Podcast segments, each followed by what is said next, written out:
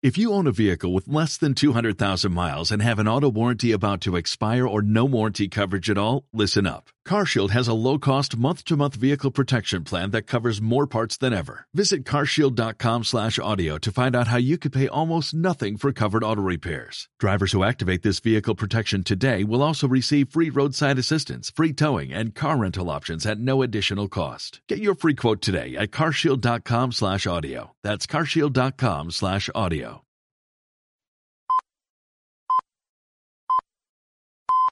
Peggy 18. Bienvenido a una nueva edición de Emporio Salgado. ¡Estúpidos! ¿Sabéis contar? 1, 2, 3, 4, 5, 6, 7, 8, 9, 10, 11, 12. Yo os digo que el futuro es nuestro. Si es cierto que sabéis contar. De acuerdo, está bien. Una vaca, una vaca. Con el patrocinio de adptv.com y videochaterótico.com. ¡Ay, jovencísimos hijos! Vuestra época es terrible. Constantemente se atenta contra la paz de las gentes de bien, incordiando el confort y el bienestar de las familias honradas y trabajadoras. No, usted no es un pájaro, usted es una vaca.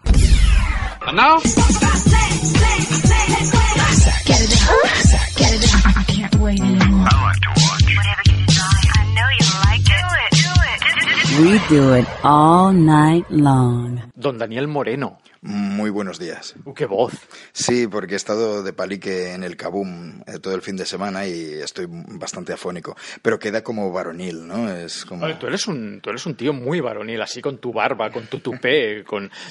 Cuando, incluso cuando vas vestido de monstruo, eres un, un tío varonil. Sí, soy varonil, pero siempre tengo una... eh, Hay un componente femenino ahí en, en conflicto. Es Hay un componente femenino dentro de ti. Claro, yo, por ejemplo, bueno, no sé si es un, un concepto femenino basado en el heteropatriarcado, pero eh, me, me encanta el rosa.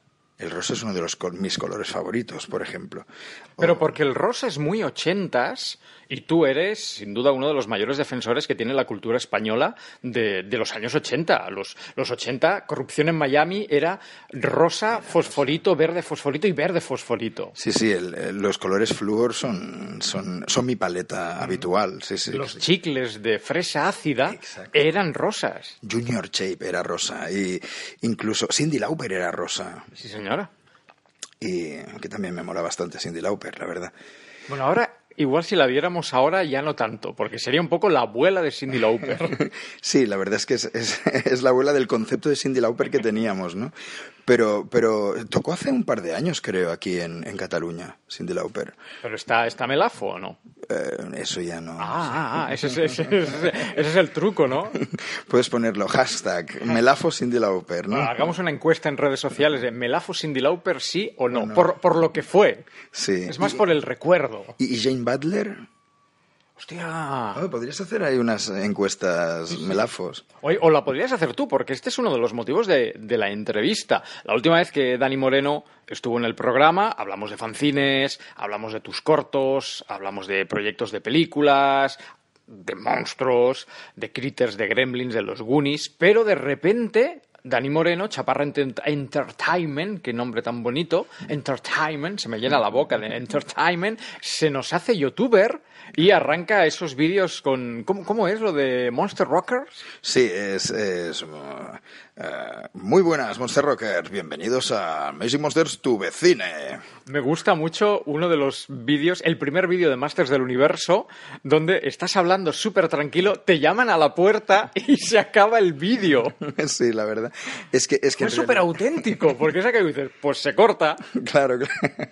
Sí, la, la verdad es que eh, es que lo hice, eh, fue el primer vídeo y lo hice por casualidad. Hacía tiempo que lo hablaba con algunos colegas, con Carlos, incluso quien me, también me decía mucho que hiciera vídeos fue eh, César Strawberry de Defcon 2. Me decía, tío, porque venía aquí, a- cuando viene a casa siempre le molan las pelis eh, que tengo, los, todos los muñecos, y dice, tío, solo que hablaras de un muñeco en cada vídeo, ya está. Ya tienes mil vídeos. Ya tienes mil. Hombre, tu colección de Masters del Universo, que ya era buena, ha aumentado exponencialmente porque no sé, esa es la, la pregunta que te quería hacer. Porque a veces cuelgas en Facebook de esta es la caza de hoy y salen pues montones de muñecos que te has comprado. ¿Dónde los compras? ¿Dó- ¿Dónde vas a cazar muñecos vintage? Bueno, hay unas tiendas en los Encants Nous, de aquí de Barcelona, si paráis en la parada Encants, línea 2, hay un, cuatro tiendas juntas, que es Arqueotoys, Tannhauser, etcétera, y, y son cuatro tiendas que se dedican a eso, a vender muñecos antiguos, y está muy guay, hay joyas. Pero te deben pegar una clavada. Depende, yo es que siempre busco un poco, voy un poco a lo barato. Sí, figuras de 5 euros, 10 euros, con los Masters del Universo ya igual se me ha ido la olla, en alguno he pagado un poco más. por ¿Cu- ellos. ¿Cuánto, cuánto es lo máximo que has pagado por un muñeco? Eh, Últimamente, ¿eh? Últimamente, a ver, depende, es que los precios de los muñecos varían por... Todo se basa en... en bueno, como En siempre el, la es- en el estado. La oferta y la demanda, ¿no? En el estado, o sea, si le falta un brazo es más barato. Claro, si le falta un bra- No acostumbran a ver figuras muy, muy ajadas. Las rotas ya están en... en- acostumbran a ponerlas en, en otra caja, donde hay figuras que normalmente se compran, pero para piezas o para re- reparar. o- Y, y el, el- el precio de los muñecos oscila según si el muñeco es, eh, eh, se encuentra mucho o si es un muñeco raro. Yo, eh, por el- lo que me decías antes, el máximo que he pagado por un muñeco son 40, Bueno, pica, ¿eh? 40 euros, pero era un Faker, que no sé si conocéis a Faker. Faker es, es He-Man, pero de color azul. Eh, Yo este- he oído hablar y lo he visto en fotos, pero no recuerdo que en mi infancia existiera Faker. Exacto, por eso me costó tan caro, porque en España no se fabricó, no pero, llegó. pero es real, o sea, en Estados Unidos se sacó un He-Man azul. Sí, exacto. Un He-Man azul con la armadura de Skeletor de color naranja. O sea, es Pero una... eso está dentro de la mitología, ¿sale en los tebeos o en los dibujos de, de Filmation? O, o esto se lo ha inventado el señor Mattel? Mm, En los, eh, en los tebeos de DC creo que sí que hay figuras con el Faker tal y como lo conocemos como, como es el muñeco, ¿no? Azul y tal. Pero en la serie de dibujos, en el episodio cuarto o así, sale un Faker. O sea, eh, Skeletor crea un Faker, pero es como... Es un poco, es un poco Superman 4 cuando crean al, al hombre nuclear. Sí, sí, Superman. Hostia, hay, hay muchos detractores de Superman 4, pero yo la adoro, esa película la adoro. Yo la, la vi hace poco, cuando digo hace poco es un par de años, y creo que es posiblemente, y tú de esto sabes mucho de cromas, es de los peores cromas que yo he visto en mi vida, y creo que filmaron a Christopher Reeve en dos o tres posturas y la repiten toda la peli. O sea, Superman a por el cohete, el mismo Superman. Superman va por el hombre nuclear, el mismo Superman. Claro, pero eso, claro, pero es debido a que, bueno, bueno, las primeras películas de Superman, de Richard Donner, pues están rodadas con presupuestos de grandes estudios. Y, y, de hecho, no usan el croma en Superman, eh, usan la retroproyección, que es el tío ahí con un ventilador, Christopher Reeve haciendo que vuela y detrás una proyección luminosa, con mucha luz y, y queda de puta madre. Claro, en Superman 4 está la Canon detrás, que es una productora pues que se movía en presupuestos bastante escasos o limitados y... Ahí está, Masters del Universo, la pinícula. Exacto, estamos hablando de, de la Canon, ¿no? De la misma, ¿no? Pero estamos hablando de cosas que ahora tú, por ejemplo, que eres padre y seguro que consumes producto con, con tu niño, yo no sé si cuando tu niño sea mayor y vea cosas que consume ahora dirá, ah, pero esto era cutre. Y sin embargo a nosotros nos pasa, o sea, tú ahora ves Masters del Universo y dices, hostia, pero esto qué era. O ves Superman 4 y dices, hablas de la canon como algo cutre casposo, pero yo recuerdo tener 9, 10, 11 años y esperar el estreno de Masters del Universo o, o el Batman de Tim Burton y decir, oh, pero esto es la polla. Y, y ahora lo ves y dices, es que Michael Keaton no podía girar la cabeza con el traje aquel que le pusieron que es un chubasquero. es un chubasquero, sí, básicamente. A ver, bueno, la de, la de Batman yo sigo considerándola una, una película redonda. Siempre Sí, me pero yo esto lo hablo con amigos. Jack Nicholson es un gran actor, pero no es un buen Joker. Quiero decir, no se parece al Joker. El Joker nunca ha sido un señor gordo, ah, un señor eh, como Jack Nicholson. El Joker es un, un, un. Chaparrito, ¿no? Eh, y Joker es como más es- estilizado, ¿no? Más eh, al- alto y largo. Mm. Sí, eh, cierto, pero es que es que Jack Nicholson es un Joker maravilloso. Bueno, para mí, ¿eh?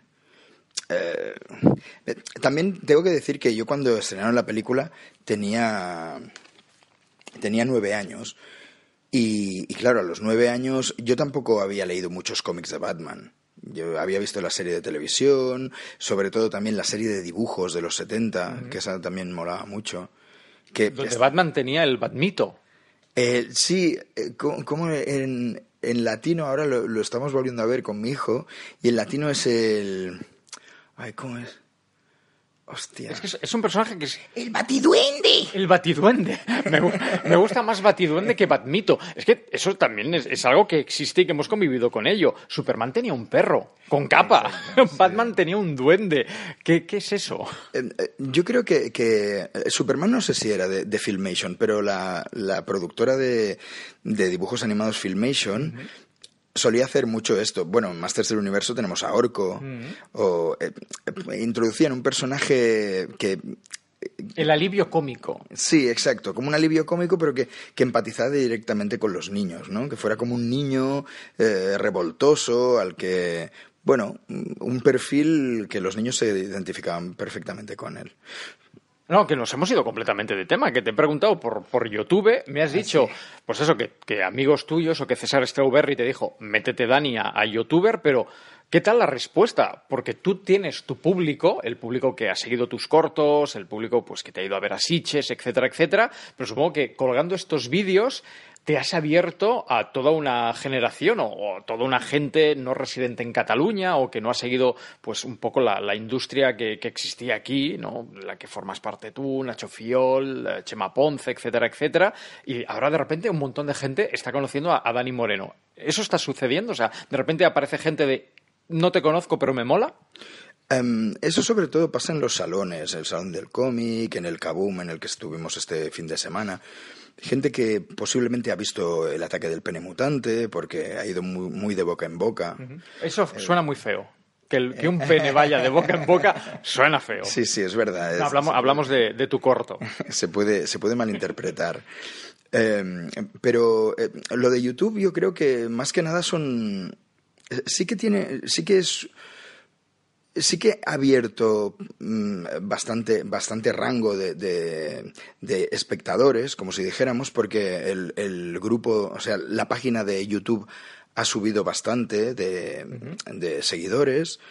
Em, por otro lado, claro, abarcas, no solo estás hablando de tus cortos, tus cosas, tu película, tu personaje. Claro, habla- tú tienes monográficos de Tortugas Ninja, monográficos de Masters del Universo, el de álbum de monstruos, la famosa colección de cromos que creo que hicimos todos los niños de, de los años 80. ¿Te aparecen trolls? ¿También ha aparecido el típico de tú no sabes de lo que hablas, tú eres un listo, ¿quién te has creído que eres tú? ¿Friki? No, de momento tengo suerte porque no ha habido muchas críticas negativas. Tampoco es un... ¿Pero lo miras? O sea, te... ¿lees, lees Ah, lo que los te... comentarios. ¿lees los comentarios? Sí, los comentarios siempre. Y, y a veces con que es gente que también eh, somos amigos en Facebook, pues muchas veces, pues, en vez de comentar en YouTube, que me parece como más farragoso y menos eh, inmediato, pues a veces lo comentamos ya en el, en el grupo de Amazing Monsters que, que hay en, en, en Facebook. Que eh, eso también es forma un poco parte de... Es, es como si el fanzine, que es una cosa muy de los 90, muy de material, muy de, de papel, recorta y pega, o, y- o los cortos chungos, eh, las producciones infra- de infrapresupuesto, tuvieran otra dimensión ahora, ¿no? Con Internet, hace años ya, ¿no? Pero ahora... mm, ¿Cuánto han- hace del, del pene mutante? El Penny Mutante la estrenamos en Sitges en el 2007. Tío, es que han pasado años. Han pasado años. Sí, sí, parece que 2018. no, ¿eh? Martians es anterior. Y luego vino el eh, Amazing Mask, la, la presunta posible serie de Sí, televisión. Exacto, sí, la presunta posible serie. Que bueno, que más que nada es que tampoco llegamos a los... a- a- al- es que es difícil llegar al sitio donde vender el producto. Pero posiblemente, si ahora. O sea, si eso no estuviera rodado y lo rodaras ahora, ahora, pues con una productora o tú solo dijeras, hostia, voy a hacer eh, Amazing Mask, la serie de televisión. Posiblemente, o seguramente, ya no irías a ninguna cadena. Lo colgarías directamente en YouTube.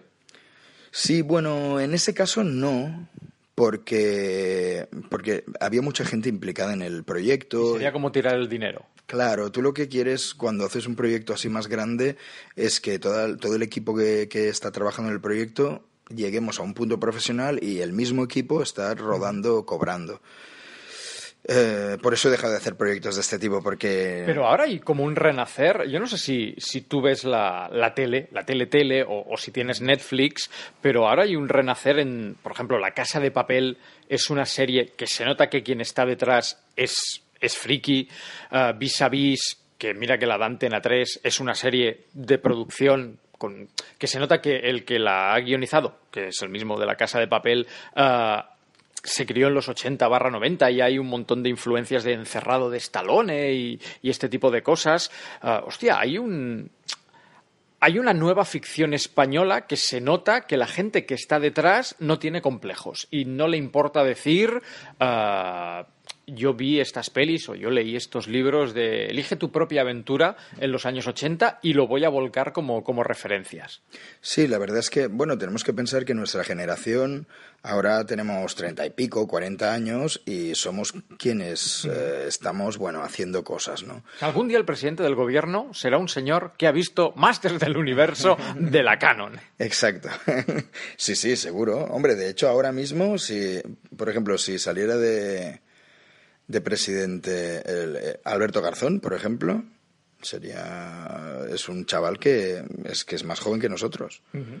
Es más joven que nosotros, seguramente habrá visto Masters del Universo, incluso incluso será más fan de Power Rangers que ¿Viste el viste el reboot de Power Rangers de, de creo que hace un año y medio, dos años? No, es que yo Power Rangers me pilló mayor ya. Y yo era muy fan de Bioman. Es que Bioman, que eran tres, era el rojo, el azul y el, y el amarillo, que eran un delfín, un león y un halcón, sí, era, el, era, el, que molaba, que era el Japo. Claro, es que Bioman era auténtico, era, era el auténtico. Con la canción. De mitad. Bioman, defensor de la tierra. tierra. Qué grande. Sí, sí. Cuando solo teníamos dos canales. Sí, sí, era muy mítico, la verdad. Creo que en casa de mi padre, en algún armario, por la parte de dentro aún hay pegatinas de Bioman, de, Oh. de estas que te daban en los chicles. Sí, que las pegabas en el armario, porque era tu rincón, tu santuario. Claro. Hombre, porque la madre no te deja, no, eso en la pared no, claro. que mancha en el armario. En el armario, sí, sí, sí, yo también lo hacía. Yo tenía un, un armario que era en el comedor, típico armario súper chungo de los 70, de estos de, mm. de, contrachapado de madera, pero dentro de un armario, un pequeñito, de un mueble bar, era como un mueble bar, y ahí tenía, había hecho un diorama de la ciudad y tenía las tortugas ninja ahí puestas. Tenía toda la cole, las cuatro tortugas, el Splinter, el Rocamasis, el Bebop. ¿Las has visto estas o tampoco? Las, las, las nuevas, últimas, las nuevas, sí. estas extrañas. Sí, sí que las he visto, pero es que no. ¿No te sientes como violado? Sí, sí, totalmente, totalmente ultrajado. O sea, no puede ser, no puede ser que, que de repente las tortugas ninja sean negros. Que el, el es verdad, o sea, quiero decir, el comentario puede sonar muy racista, pero tú ves las dos últimas de, de tortugas ninja sí, sí. y son negros. Sí, pero a, a, mí en realidad eso no, no, no me canto tanto. O sea, al fin y al cabo las tortugas ninja bailan el ninja rap y viven con, en las con Vanilla Ice. Claro, y tienen, tienen ese componente como de, de urbano ¿no? Y, que sean así más... Siempre han sido raperos, o sea, que a mí siempre me ha molado más el concepto de tortugas ninja punk rock, pero... Bueno, tenía, llegó a existir un grupo de música que no sé si la gira pasó por, por España, pero sí que salió el casete sí, de las tortugas ninja cantan en español. Sí, que yo de pequeño tenía muchas ganas siempre de ir a eso y nunca me, llevé, nunca me llevaron. Es que no como... sé si, si, si, si eso, pena, ¿no? ¿no? sé si esto pasó por aquí. No sé si has visto, ¿has visto un documental que se llama Turtle Power? Sí. Es impresionante, es impresionante. Y hay un, hay un, iba a decir un capítulo, hay un momento del documental que hablan de, de, cuando nace el grupo y van por los, no sé si los Pizza Hut o los Domino's Pizza de, de Estados Unidos, los cuatro tíos disfrazados con, con las guitarras. Además era como muy, muy, muy, muy, Van Halen, muy, sí. con la estrella en el ojo, muy Kiss, sí. pero eran señores disfrazados de tortugas y esas tortugas a la vez disfrazadas de rockeros. Sí, sí, sí. O sea, era. era yo creo que tomaron un poco la. la, la... Tomaron LSD. LSD. y, y, se fijaron en el glam rock, ¿no? De los 70. No sé. Supongo que porque en aquella época, si hubiesen hecho unas tortugas ninja punk, igual para los niños no. De hecho, el disco, los temas, no sé si ahora voy a ser, eh, voy a hacer un ultraje y voy a cometer una herejía, pero ese disco pff, pocos temas. Hay uno que se llama eh, Pizza Power, que tiene. Uno de los temas es como que tiene más solera. Pero. Ese disco, yo tengo el casete, o, o tenía el casete. ah, tiene hasta baladas de, de estas em, mm, de Rafael pasándolo mal y hablándole a Splinter y Splinter le dice la vida es sobreponerse y levantarse y ahora, ahora lo piensas y dices pero qué mierda era esta Es como Pimpinela, pero con Muppets, ¿no? Cierra la puerta. y vete, y vete a luchar con los con el clan del pie Del pie. Sí. ¿Tú llegaste a conocer creo que como yo a Kevin Eastman en el, en el salón del cómic hostia qué tío más majo Súper majo. un tío que es multimillonario y yo me puse en modo friki. Es más, esto es una de las entrevistas que jamás saldrá en antena. Yo tuve el placer de entrevistarlo, pero no tengo huevos de sacar la entrevista porque es tan friki y yo quedo tan mal. Así.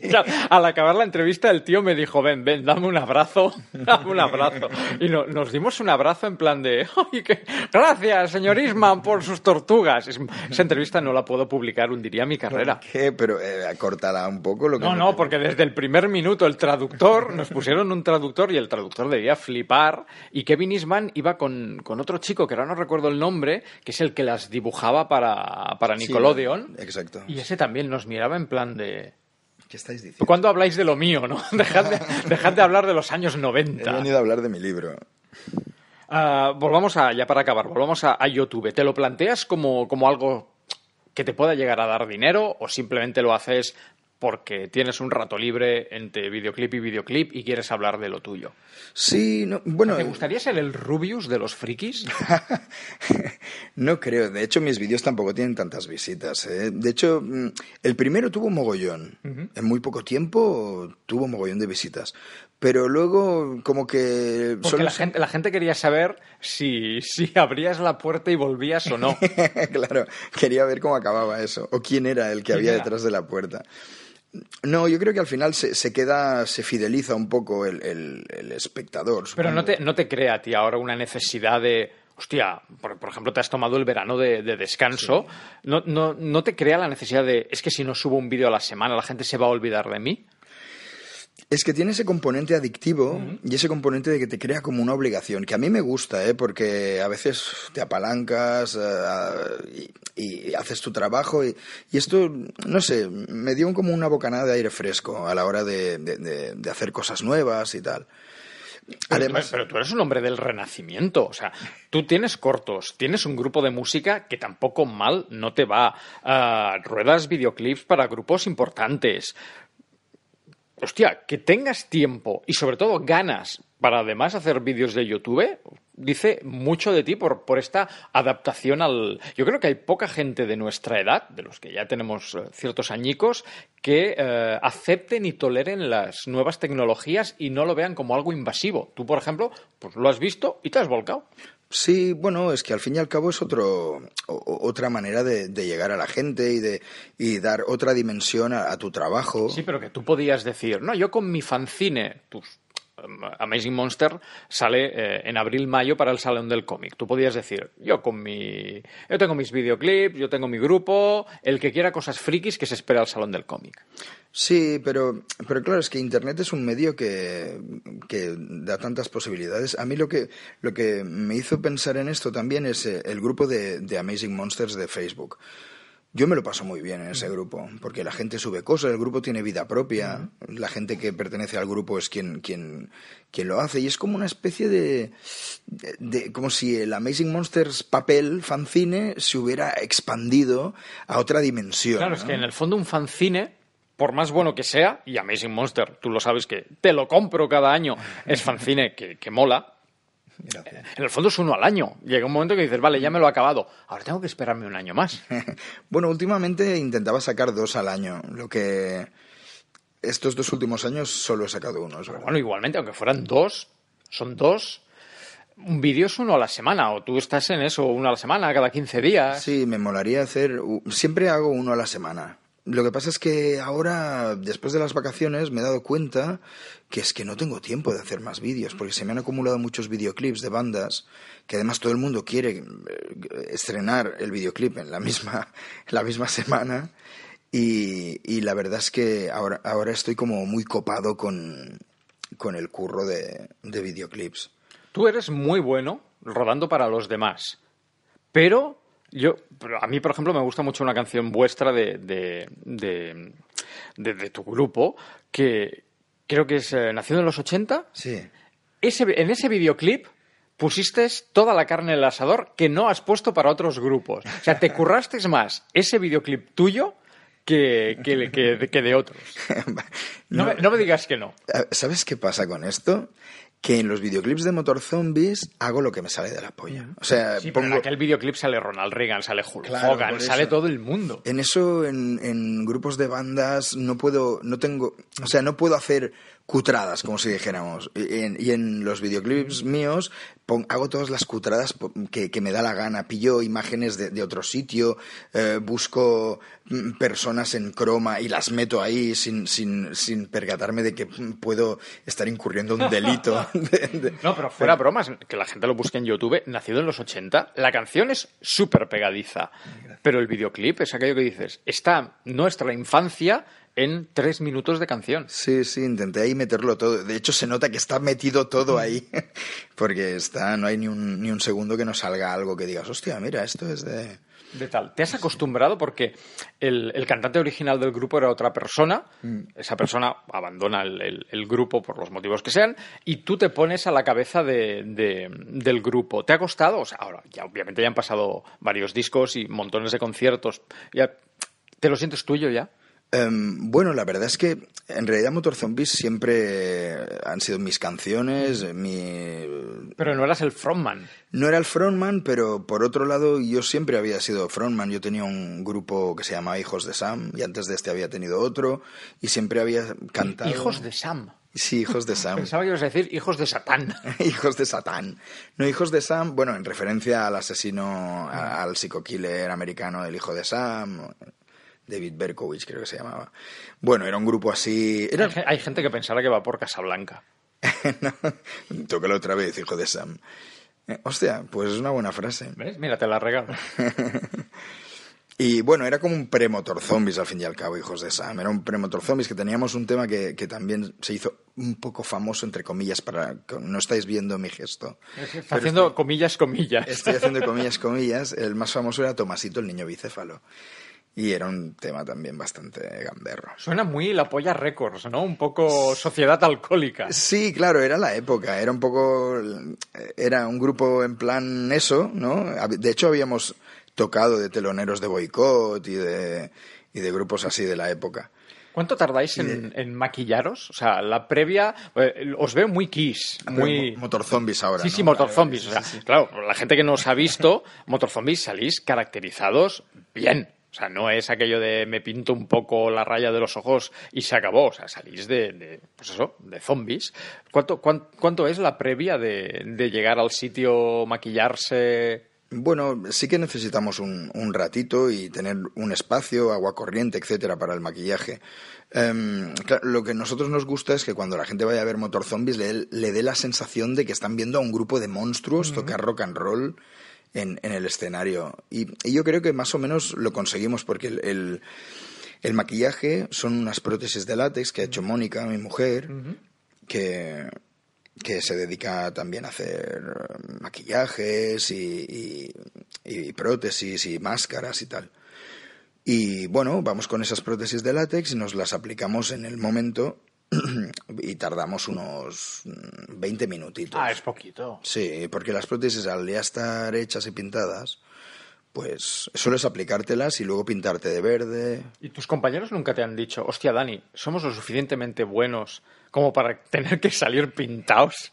No, en realidad, en realidad ellos eh, lo tienen súper... O sea, a veces me dicen, en algún momento así de bajona he dicho, tío, si salimos a tocar sin maquillar, ¿qué pasa? Y ellos son los que me dicen, no, no, no. Eres tú el rajao. Sí, sí, soy yo el rajado, la verdad. Y cuando vais a, por ejemplo, al estudio a grabar el nuevo disco, obviamente no tocáis maquillados. No, claro. Y ahí, se, se pierde magia. Es como, es diferente, por ejemplo, mirar a tu hermano y ver que está tocando el contrabajo ¿Y no está maquillado? No, bueno, porque en los ensayos tampoco Oye, pues molaría mucho, ¿eh? Yo me imagino a los Kiss ensayando pintados. Ya, eso mola, ¿eh? Pero tampoco, creo que tampoco iban en pantuflas, ¿eh? Los- Segurísimo. Lo- posiblemente ni tocan juntos. Puede ser. cada uno graba en una ciudad diferente y se lo manda. Sí, bueno, nosotros este último disco lo hemos hecho así, ¿eh? ¿Sí? Sí, Ya- sí. Ya estáis en ese nivel. Estamos en ese punto de... Ya que- no os habláis entre vosotros. No, no, en realidad hay muy buen rollo, hay muy buen rollo entre los componentes, sí. Oye, tienes aquí, ¿qué? ¿2.000 películas? ¿3.000 películas? No llega, creo que son hacia 1500. Bueno, no, no está mal. Si ahora esto, Dios no lo quiera, se incendiara No. y solo pudieras salvar una, o sea, si ahora yo te digo, Dani, de, de estas 1.500 solo te puedes llevar una, ¿cuál te llevas? No te lo sé decir. La verdad es que tampoco soy muy de... Nunca he tenido una peli favorita, favorita. Siempre he tenido no varias. tiene- de la misma manera que me has dicho que pagaste 40 euros por un muñeco, Mm. ¿hay algún DVD que te haya costado más de, de encontrar o, o que sea un regalo especial? ¿O hay la típica película de me la regaló un primo en el lecho de muerte y me dijo guárdala tú que la valorarás? Sí, pero me pasó con VHS, con, con DVDs no... bueno, pues dime un VHS. Es que, pero claro, no lo conservo. De hecho, ese VHS, mira... Pues eh, no te importaba tanto. No, no, es que eh, pasó algo, pasó algo muy rocambolesco. Cuando era en el 89, o bueno, seguramente sería ya el 90, mi hermano me grabó un- mi película favorita en aquel momento, que era Batman. Batman, de, de- que ya hemos hablado de ella, sí. Y, y me la grabó en una cinta con, con el típico pirateo de los dos vídeos, porque mi hermano tenía posibilidades de hacer eso, o sea, tenía, lo tenía todo montado, ¿no? Mi hermano mayor. Y me la regaló. Y era una de mis joyas, era una cinta anodina, ¿no? sin, sin ponía Batman ahí en pequeño, pero tampoco es que fuera visualmente atrayente, pero No, no hubo carátula ni... Claro, ni carátula ni nada, era una cinta pelada, y, y- pero yo le tenía mogollón de cariño. Pero un día, un colega mío, que era el Dani Pérez, se lo perdono porque me regaló el álbum de Monstruos, pero era el Dani Pérez, pilló esa cinta Y grabó encima. y encima Crying Freeman, tío, Qué que mala es. yo no la he visto porque me da rabia. Porque... Se la tienes jurada a Crying Freeman. Exacto. Sí, sí, es una peli que no, no creo que vaya a ver. Oye, eh, dos cosas sobre, sobre tu intimidad, ¿no? Sobre tu vida privada. Los que te seguimos en Facebook, eh, pues te vemos con tu mujer, con tu crío. ¿Nunca nadie te ha dicho, hostia, Dani, ¿enseñas mucho? A ver, en cierto modo alguien me lo ha dicho. Mm, Que me, no- que no me pare- me- directamente. me parece genial, ¿eh? Pero, pero es eso de, hostia, una cosa es que tú seas director de, de cine o de cortos o que toques en un grupo y la otra es, es eso, ¿no? Más fotos de la señora, del niño, de esta- estamos en tal parque. Sí, el, el hecho es que mi, mi perfil de Facebook personal No tiene, no, no tan tiene acceso. O sea, lo, lo veo yo porque, porque nos seguimos. No, no, de hecho es público. Ah. De hecho es público, pero, eh, pero claro, lo personal, al ser el, el perfil personal, que nunca he usado como perfil personal tampoco, siempre ha sido... Promoción. Sí, para promocionarme y tal. Eh, claro, he ido poniendo cosas un poco más personales. Y claro, sigue siendo público, pero también tampoco pongo cosas demasiado No, pero personales. tú, tú, tu mujer y tu niño en la playa, Sí, exacto. jugando con, con los dinosaurios. Sí, y yo en, en bañador, ¿no? Eso es muy, eso es muy personal. Sí, no sé. Mm, Es que tampoco... eh, Pero sí. ¿entiendes a la gente que, por ejemplo, no lo hace? Que tiene un crío. Mi hermana, sin ir más lejos, tiene un crío, en la vida lo va a sacar en Facebook. Hasta que sea mayor de edad. Claro, no sé, es que... ¿A- ¿Tú que crees tanto en las conspiranoias y en las teorías estas de, de la conspiración, no te da miedo lo típico de la política de privacidad de Facebook? De esta mañana puede aparecer un cartel en la autovía de Castelldefels anunciando Dodotis y que aparezca tu crío porque Facebook posee las fotos de, de tu niño. No creo, tampoco le hago fotos en, en, en pañales, pero eh, el hecho de, de- eh, sí que existe un componente paranoico, claro, es que hay mucho, hay estamos, mucho regala- parado, ¿no? estamos regalando nuestra propiedad intelectual. Ya, eh, es que ahí está, yo creo que hay más peligro ahí que no en enseñar fotos de que estás tú. Hay mucha gente que, mira, estoy comiendo tal cosa y hay con los colegas. Eso también te puede, te puede provocar un, un perjuicio para tu vida. Pues yo creo que es mucho más mm, grave marcar, estoy en tal sitio, estoy en tal sitio. Ah, yo, por ejemplo, cuando voy de viaje, pero me da igual, aunque sea la esquina, ¿eh? No cuelgo las fotos hasta días después. O sea, nunca, nunca, estoy aquí. No, Claro, sí. Yo cuando, estuve aquí. yo cuando voy a un viaje largo, sí. Que no, o sea, digamos, no lo hago. Que tampoco voy muy lejos No, normalmente. pero no, no es aquello de no estoy en casa, pueden entrar a robar. Claro, pero a ver, también es muy raro que, que en ese momento un ladrón tenga tu Facebook y... No, ¿sabes? pero es lo que decías tú, hay mucho hijo de puta suelto. Sí, es que el problema es ese, que hay mucho hijo de puta suelto. Tú entre tus amigos intentas no tener a ningún hijo de puta, ¿no? Pero nunca sabes cuándo se puede chalar uno. Claro, también, exacto. Mira, el otro día bloqueé a uno porque hizo unas bromas que no me molaron eh, en relación a, a la novia de un amigo. No sé a qué venía, pero fue súper tarado y dije, no te quiero en mi vida, fuera. Y, pero en, en los años que llevamos, que llevamos, 10 años. Bueno, pero mira, te pongo un ejemplo. El otro día eh, comentabas en Facebook que te hizo una solicitud de amistad una chica rubia con unas mamellas enormes, que obviamente eso era un perfil falso. Es alguien, hombre, mujer, eh, sociedad Illuminati, que eh, eh, obviamente esa solicitud te llegó a ti y a tres millones de, de tíos más.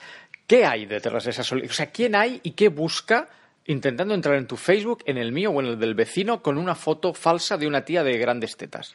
Yo creo que eso en realidad son como casas de citas o de eh, videochats o mierdas de O sea, estas. que tú, hubieras, tú crees que hubieras aceptado la solicitud de amistad y al rato te hubiera llegado un mensaje de hola guapo, estás caliente, chicas, Seguro. chicas cerca de tu casa. Seguro, sí, porque muchas de estas solicitudes bien. an- Ahora son solicitudes. Antes te mandaban privados, ¿no te ha pasado nunca? Sí. Hola, yo ser chica de muy bonita, yo querer. Eh, no, a mí, lo- a mí me llegan mensajes normalmente de chicos y chicas sudamericanas, ahora sudamericanos no residentes en España. O sea, tiene usted un mensaje desde Guayaquil de hola, perdona, no nos conocemos. ¿Te puedo hacer una pregunta? Además, siempre es el mismo texto. ¿Te puedo hacer una pregunta? La primera vez picas y dices sí, pues no sabes si es un, puede ser un oyente Claro. del programa, alguien que te ha visto en YouTube, etcétera, etcétera. Y a partir de ahí, la siguiente respuesta ya es de estamos lanzando una empresa piramidal donde, y buscamos inversores que quieren hacerse millonarios muy rápido. Y es aquello de, venga, bloquear. Sí, sí, sí, totalmente. Hombre, claro, es que antes hablábamos, sí, porque Internet tiene muchas posibilidades y es como te expandes en otra dimensión, pero eso lo piensa todo el mundo. ¿Tú has entrado alguna vez en la Deep Web? Deep Web es como aquella red social que está... Donde, donde está todo, donde está la droga, la pederastia, las armas, donde... No, es que no, no me interesa mucho, ¿eh? Pero tú que crees tanto y que hablas tanto de, pues eso, de, de las teorías de la conspiración, ¿crees que existe? Es un poco como las snuff movies de los años 90, que nunca nadie llegó a ver una, pero todo el mundo tenía un colega. Todo el mundo tenía un colega que había visto en Asnaf, es verdad, sí, sí, sí. Bueno, y, y lo que le pasó a Charlie Sheen, que con... ¿Qué le pasó? Aparte, bueno, a Charlie, ¿qué no le ha pasado a Charlie Sheen? Sería la pregunta. Hostia, es que con Charlie Sheen fue muy bueno. Bueno, todo lo de Guinea Pig, ¿no, ¿No te suena la No, historia? conozco Guinea Pig, la, la serie de películas, Gore, sí. Pues vio las, las de Hideshi, ¿no? La de Flowers and, and the Flesh and Blood en casa de un colega en una fiesta. El tío iría hasta el culo de todo y empezó a llamar al FBI a decir que había una snuff movie de unos y, y, y a Hideshi no le tuvo problemas con la ley. El otro día me regalaron, un amigo me regaló la carátula eh, del VHS de Akira, de Urotsuki Doshi y de... eh, eh, ¿Cómo se llama esta? La del hombre empalado. eh, Holocausto caníbal. Holocausto caníbal. Sin censurar. Y las, Ah, te- las tengo en casa ahí de... Le voy a poner ¿Pero un marco. cinta dentro qué? No, no, no, solo el papel. Ah, vale, la- mola, En mola. plan de, toma tú que eres friki, querrás, querrás esto. Tú tienes, yo creo que tienes la casa más chula del mundo. Sí, hostia, gracias. Y, además va evolucionando, porque la última vez que grabamos también grabamos aquí y tu casa ya era chula, pero no sé si es a, a raíz del nacimiento de tu crío que ya te has salido todo lo que llevabas dentro, has abierto los baúles en plan de esto lo tenía guardado y ahora quiero que lo tenga él y hostia, tu casa es una pasada. Sí, bueno, ahora mismo lo guay es que hicimos un poco de... Hicimos unas obras... Pero mira, yo ahora, ahora en el suelo veo un muñeco de lucha libre, un coche de Batman, un Superman, eh, muñecos de, de- máscara, sí, de wrestling, O sea, es tortugas ninja, a, a dinosaurios, mm, hay un gizmo, es impresionante. Sí, porque es que me gustaría que Axel viviera rodeado de todo este de todo este mundo. Él, en realidad, muchos colegas me dicen, Mark, el otro día, bueno, el, el Jesús de Fisto Jesús, Velasco, sí. me decía, tío, le estás haciendo un goodbye Lenin a tu hijo. Sí, tu, tu hijo debe creer que vive en 1985. Exacto, mi hijo vive en, es- en esa época, ve Masters del Universo por la tele. O sea, la programación de mi hijo de la tele es buenísima, porque ve Masters del Universo, Teen Wolf. Hostia, la de dibujos, Sí, qué buena. Los dibujos de Teen Wolf y los dibujos de la pandilla basura también le encantan. Sí, sí. Es que cuando le pongo la tele. La de verdad. aparte de Gumball o historias corrientes o así. Historias corrientes. Es tan bueno. Es genial. Eh, Pero es flipante. Antes hablábamos de LSD. O sea, como un, eh, un pájaro y un mapache que trabajan recogiendo hojas en un parque y tienen un jefe que es una máquina de chicles. Y, y su mejor amigo es un gorila albino como copito de nieve y el otro bicho que se llama musculitos. Es- es- es- yo soy muy fan de historias corrientes. Es el surrealismo llevado a, además, con todo el eh, estructurado tal y como las películas de, Mm. de acción de los 80 lo hacían. Es la misma estructura, acaba todo en algo. Hay un capítulo de historias corrientes donde los obligan a buscar un, un laserdisc per- Sí. perdido y hay como una batalla con VHS y laserdisc y DVDs que se disparan en una gruta rollo Indiana Jones y la última cruzada. Es tan ida de olla de los sois los guardianes del laserdisc. Los guardianes del Laserdisc. Dice, estos hombres están, están dispuestos a morir por el Laserdisc. Y salta el Rigby y dice, hombre, morir, morir. Y, el- y hablabas de Gamble. Gamble también es como de, de- son dos hermanos gatos que tienen un pez, pero Exacto. No, es eh, el niño es gato, la niña es un... no, es un, un conejo sí. Y luego hay un pez. y, y tiene un, y un hermanito adoptivo que es un pez. Esto es un poco American Dad, que conviven con, no sé si lo has visto, de los creadores de Padre de Familia, está Padre Made Inusa, que viven con, con el pez que habla dentro de la pecera, y es un misógino y un faltón, y un extraterrestre que lo ha encontrado la CIA y lo tienen escondido, y, eh, y es, es homosexual y, y se trasviste, y es, es como muy, muy, muy raro todo, pero divertido. Sí, bueno, y es que la, la serie de American Dad nunca me ha acabado de entrar bien. O sea, el concepto me mola, pero no me hace gracia los chistes, no sé por qué. Me pasa un poco como los Simpsons, sí, me hacen gracia los chistes en- de, de- de los Simpsons, pero no sé, me cuesta, me cuesta un poco. Bueno, también es cierto que los Simpson se han quemado mucho. Hombre, O no me extraña, después de cuántas temporadas llevan ya. creo que 25, 26. Es que, es que hacer un producto que tiene que, que causar humor, tiene que ser de humor. Y Cada semana. cada Ser semana. gracioso cada semana. Es muy complicado. Oye, eh, habla- hemos hablado de música, hemos hablado de YouTube. Eh, me decías fuera de micro que te estás bueno, que sigues rodando un largo, pero a, a pasitos, y que te estás replanteando volver a rodar algún corto. Sí, porque es que rodar el largo eh, lo veo muy laborioso. De hecho, me parece que es igual así tal y como lo estoy haciendo yo es, eh, es incluso más laborioso, ¿no? Porque ¿Cuánto llevas con, con el largo este? ¿Cuatro años? ¿Cinco años? bueno, en realidad este largo llevo mucho tiempo que le estoy dando vueltas. Igual llevo 10 años pensando en él.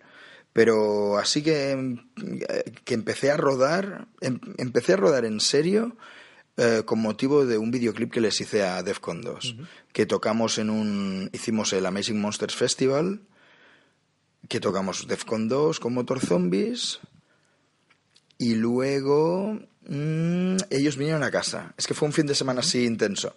Ellos vinieron a casa cuando estaba Peón también, Peón y, y- y César, y rodamos un par de videoclips. Y de paso rodamos toda su parte de, de la película. Y ahí es cuando hice, rodé los primeros planos de la peli. Pero de esto ya hace dos años, creo. ¿Cómo has vivido todo el tema de César Strawberry y el juicio y las injurias y las calumnias? Obviamente supongo que tú le has pillado un poco de cariño. Sí, claro, César es genial, es brutal. Es súper colega y además es muy friki y le mola mucho todo el rollo este. Y es una persona muy... O sea, tú la puedes encasillar igual política... O sea, no puedes encasillarlo políticamente, aunque la gente crea que sí. No, es una persona con una mirada muy crítica de la sociedad y muy propia. Tiene, tiene su... Y todo el rollo este de, de las de, de, los tweets que hizo, a ver, yo se lo dije claramente, tío, te están usando para para que nos achantemos. O sea, es que es muy fuerte. En pleno siglo XXI, año 2018, con YouTube, con lo que tú quieras, o sea, donde es donde tú puedes ahora mismo criar a tu hijo enseñándole todo lo de los 80 porque está disponible. Antes si no lo daban en la tele o no lo tenían en el videoclub, no lo veías. Ahora tú le puedes poner a tu hijo eso, Teen Wolf de, los, de la serie de dibujos animados, porque la puedes encontrar. Que eh, donde debería existir más libertad de expresión, hay menos. O sea, yo creo que tenemos más represión que nunca. Sí, bueno, aquí entraríamos. Si quieres que hablemos de conspiranoia. Venga, va. Y, ya, con, eso acabamos. Eh, es que es un tema bastante complicado. O sea, fíjate, y yo se, se, lo explico a veces a, gente, les digo, fíjate en el tema de ofenderse por todo. Parece que al principio lo hacía la derecha, ¿vale? Se ofendían por el aborto, se ofendían por la homosexualidad, incluso llegaron a salir a la calle para prohibir el matrimonio. Sí, estaban aquellos autobuses naranjas. Exacto, los niños son niños y las niñas son niñas y los niños no pueden ir con niños. Sí, exacto, cosa, un poco de este rollo. Pero luego em, la izquierda también está. Pero es como un, es, es como un pensamiento inducido desde, desde lobbies eh, adinerados, ¿vale? Eh, el ofenderse. Siempre hay una plataforma de gente que puede ofenderse por alguna cosa. Yo creo que en, e, en este... ¿Pero dónde estaba esta gente en... Ya no te digo en los años 80 o 90. En el año 2004, esta gente que ahora se ofende tanto, ¿dónde estaba? En los 90 y en el 2004 esta gente estaba enarbolando la palabra tolerancia. Pero la moda ha cambiado. Y ahora ya no está de moda ser tolerante, ahora está de moda ser combativo y agresivo contra las ideas que no son las tuyas. Que yo estoy de acuerdo que hay que evolucionar de manera de pensar, no podemos... O sea, yo cuando... cuando pero también tenemos que, que, que, nuestro cerebro, un ser humano, tiene que discernir del bien y del mal. Yo cuando me río de humor negro, no es porque es como, eh, mamá, dame galletas. Ah, no hay pues, galletitas, no hay manitas. Eh, bueno, yo lo sabía en plan, eh, no, es que no tengo brazos. Ah, pues si no hay brazos, no hay galletas. no, hay brazos, sí, por supuesto. A mí no me gusta, no, me río del niño. No, no, me gusta que haya niños. No estás diciendo, oh, viva un mundo con niños mutilados. claro, no, no estás, oh, qué, qué, gracia, cómo molaría que, que mutilaran a niños. No, o sea, estás hablando, o sea, te estás riendo de, de, la burrada. De la situación. El humor negro es, es, eso, te ríes de la burrada. Incluso el humor negro es, es un tipo de humor que va muy bien para hacer crítica. Yo, por ejemplo, tengo un amigo que siempre llega tarde y cuando entra en el local o donde estemos, dice, perdón por el retraso y también por llegar tarde. Ese chiste lo haces en Twitter y al día siguiente es que te han cerrado el Twitter y la gente te persigue con antorchas por la calle.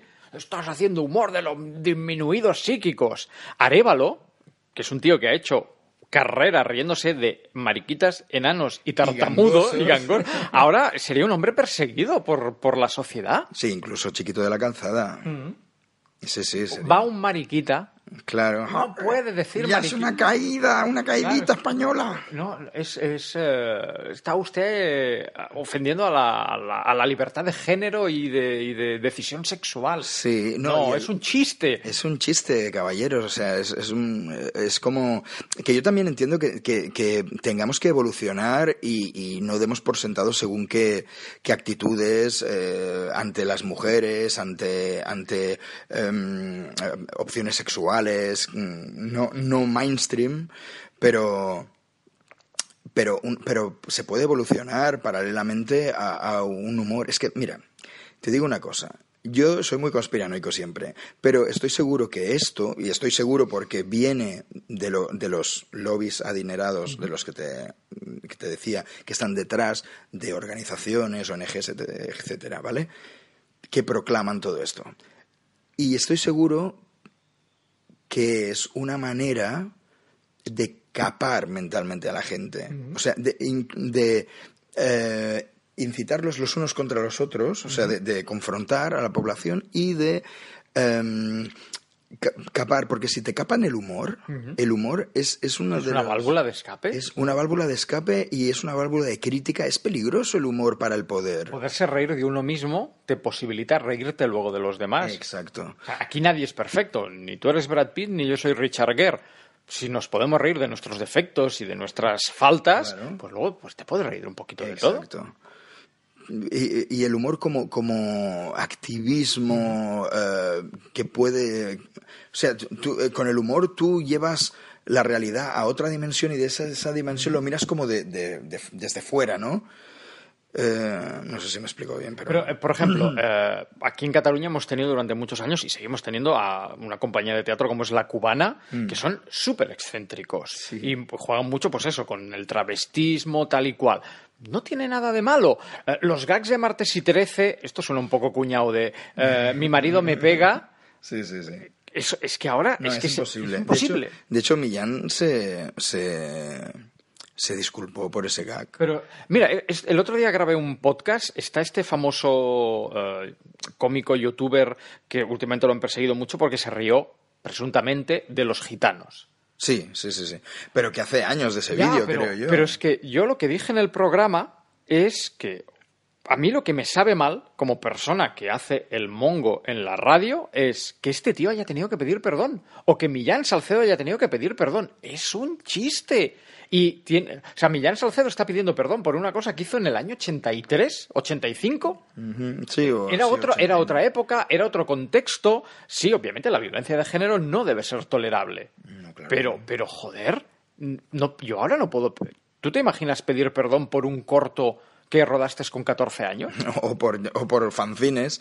Ahora- ahora- ahora mismo yo tendría que pedir perdón por bastantes chistes que he hecho en fanzines. De hecho, el otro día, este fin de semana, he puesto a la venta el número 4 del Amazing Monster y sale cada chiste que dices, bueno, esto me meten en la cárcel. Mira, pues sin ir más lejos, el pene mutante. O sea, ahora, un pene, falocracia, heteropatriarcado, es un, es un pene que eyacula en 3D sobre mujeres. Eso es opresión. Sí, sí, no, claro, si se lo miran de este punto de vista, no pasa ni por la puerta el pene. Pero es que pues, si lo miramos todo por ese punto de vista, es que no saldríamos de... Es lo que dices tú, no sonreiríamos. Es que yo creo que es hacia donde va, ¿eh? Y, y no creo que sea algo... Hay gente que lo atribuye al, al- al caos, a, al- a la entropía del universo, y yo creo que está bastante planeado. Es como una especie de control mental que... O sea, ¿no crees que sea una evolución de la sociedad? Simplemente es que alguien quiere que acabemos a hostias. Yo creo que sí, porque una evolución de la sociedad supondría que todas estas cosas podrían convivir, porque si, es que perdemos dimensión humana. Si te das cuenta, el no comprender el humor, pierdes dimensión humana. O sea, ¿crees que es como una... O sea, de la- como no puede haber un golpe de Estado y, e imponernos un dictador, rollo pues, Franco, Mussolini, Hitler, etcétera, etcétera, eh, se busca una dictadura camuflada donde sí tenemos políticos supuestamente elegidos en las urnas, pero se nos va, la dictadura llega por, por mentalmente. Mm, Exacto, pero la dictadura mentalmente va paralela a otras dictaduras. Piensa que económicamente somos una dictadura, directamente.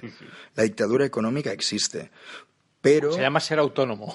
sí, eso, es, eso ya es el Auschwitz eh, económico.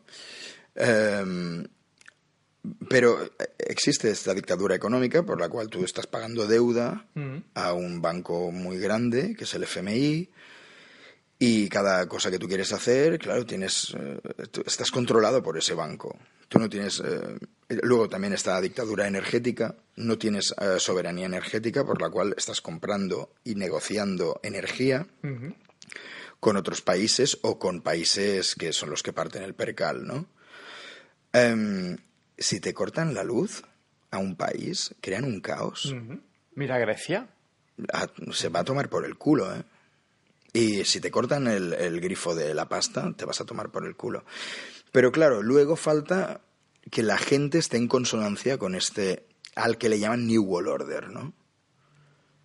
Pero es un co- el New World Order es un concepto que viene de atrás. O sea, Sí, sí, hace sí. muchos años que se habla de un nuevo orden mundial. Es que este concepto está en, en escritos desde, desde hace mm, siglos. Lo que pasa es que en los 90 se pusieron mucho las pilas, George Bush padre y toda esta peña, con el rollo New World Order. De hecho, Reagan ya empezó con el rollo New World Order. El New World Order, más que nada, es el neoliberalismo que estamos viviendo hoy en día. Y, y el imperialismo a niveles, lo de Siria ha sido terrible. Y, y a mí me daría miedo que aquí en España estuviéramos. eh, estuviéramos eh, incubando. Un caldo de cultivo, Un ¿no? caldo- un, sí, un día, un día petará. Es que, esta, es que hay mucha polarización de la, de, de la opinión. Pero también es cierto que hemos pasado una crisis que empezó en el 2008-2009 y aún no hemos acabado de salir.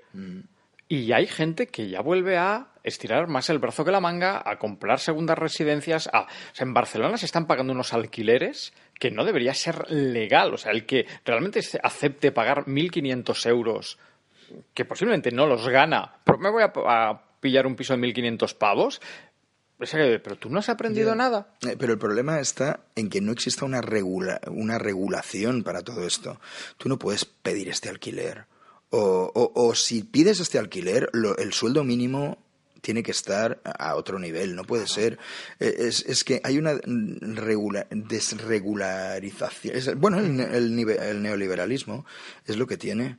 Eh, las, los postulados socialistas se han ido al carajo, pero porque los han mandado al carajo los propios eh, los propios políticos. No les interesa tampoco. El socialismo es el Estado paga cosas. Uy, no. En cambio, en cambio China tiene, bah, no, sé, no digo ni que sean ni mejores ni peores, pero son los putos amos. ¿Por qué? Porque tienen un capitalismo de Estado mm, pseudocomunista o postcomunista o lo que le quieras llamar y se forran. Pero no pueden entrar en Google ni en Facebook. Ya, pero igual tienen más tiempo para otras cosas, ¿sabes lo que Sí, para hacer rollitos de primavera. y guantón frito. ¡Racista! Oye, que nos hemos puesto muy serios. Sí, es verdad. Ah, para la gente que nos esté escuchando y diga, vale, ¿qué es lo próximo de Dani Moreno? Eh, ¿Arrancas ya otra vez con, con YouTube? Eh, pues me gustaría arrancar con YouTube, lo que pasa es que, tío, sea, ¿qué le decimos a la gente? Que te siga en Facebook, que te busque en YouTube y se suscriba. Sí, que los vídeos, eh, para alargar un poco la cosa, había pensado en subir los vídeos de YouTube a Facebook, pero es un poco engañoso, ¿no? Lo que pasa es que me molaría hacer más tubecines, pero es que se me han acumulado mogollón de videoclips y los tengo que entregar ya, y es una locura. Pero sí que Es- me molaría. pero es una buena excusa. Sí, también. pero tengo cosas nuevas. Quiero decir que no es, que no es vagancia. No, no. Bueno, hay un componente de, de decir, Buah, es que no tengo más tiempo. A veces aprovechaba cuando mi familia se iba a dormir ah, para hacer un, un vídeo de tu vecine. Por eso hay algunos vídeos en que hablo un poco más bajito. Ahora entiendo muchas cosas. Sí, hay vídeos en que hablo muy bajito. Y, y guay. Susurras. Sí, sí. Oye, Dani, pues ha sido un placer, después de dos, tres, cuatro años, volverte a tener en el, en el programa. Nos hemos puesto un poco serios y un poco trascendentales, pero de vez en cuando también Bueno, mola. Si no te mola, cortas el cacho ese. No, va, yo, creo, yo creo que va a ser lo más jugoso de la entrevista cuando la gente diga, míralos, Son unos conspiratas. el nuevo orden mundial. Sí son dos frikis. Sí. Eh, pues porque no nos están viendo, pero llevamos un gorrito de papel de plata, ¿eh? Sí, para que no nos pillen las ondas mentales. Exacto. Oye, pues eh, Dani, que sepas que yo sí estoy suscrito a, a tu canal y que desde que veo tus vídeos tengo muchas ganas de comprar muñecos. Masters del universo a Sí, tope. sí, y G.I. Joe y todo lo que se ponga por, por delante. Vale, majete, ha sido un placer. Pues nos volvemos a ver. eh, yo creo que ahora ya. mm, ¿Salón del cómic? Tú y yo nos, nos vemos una vez al año. Sí, una o dos. Eh, nos tenemos en redes sociales y hay como siempre estás Sí, sí, presente, pero no nos desvirtualizamos hasta el salón del cómic. Exacto, sí. O alguna vez que nos hemos cruzado en algún restaurante En o algo. Sitges- En Sitges, eh, Bueno, sí, bueno, claro, el, el festival también en el Brigadún. Sí, en el- siempre pongo stand ahí en Sitges. Lo próximo es Sitges. Y luego ya, sí, salgo del cómic O no sé si hay alguno antes, creo que no. Salón del Com. Ah, sí, el Salón del Cine puede ser. Y de las series. el sí. salón- Vale. Sí, que ahí también nos vemos, es verdad. Pues no tenemos excusa, nos, nos, vamos, nos vamos saludando y cuando quieras grabamos otra. Vale, cuando quieras tú. Un abrazo, señor Moreno. Un abrazo, tío. Acabas de escuchar Emporio Salgado con el patrocinio de adptv.com y videochaterótico.com.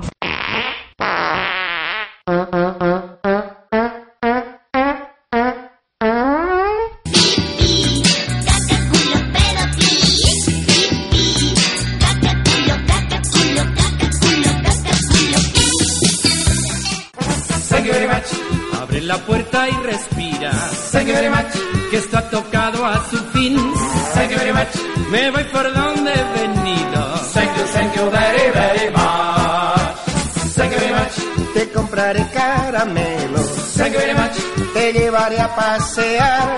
Thank you very much. Sonríe y canta conmigo. Thank you, thank you very, very much.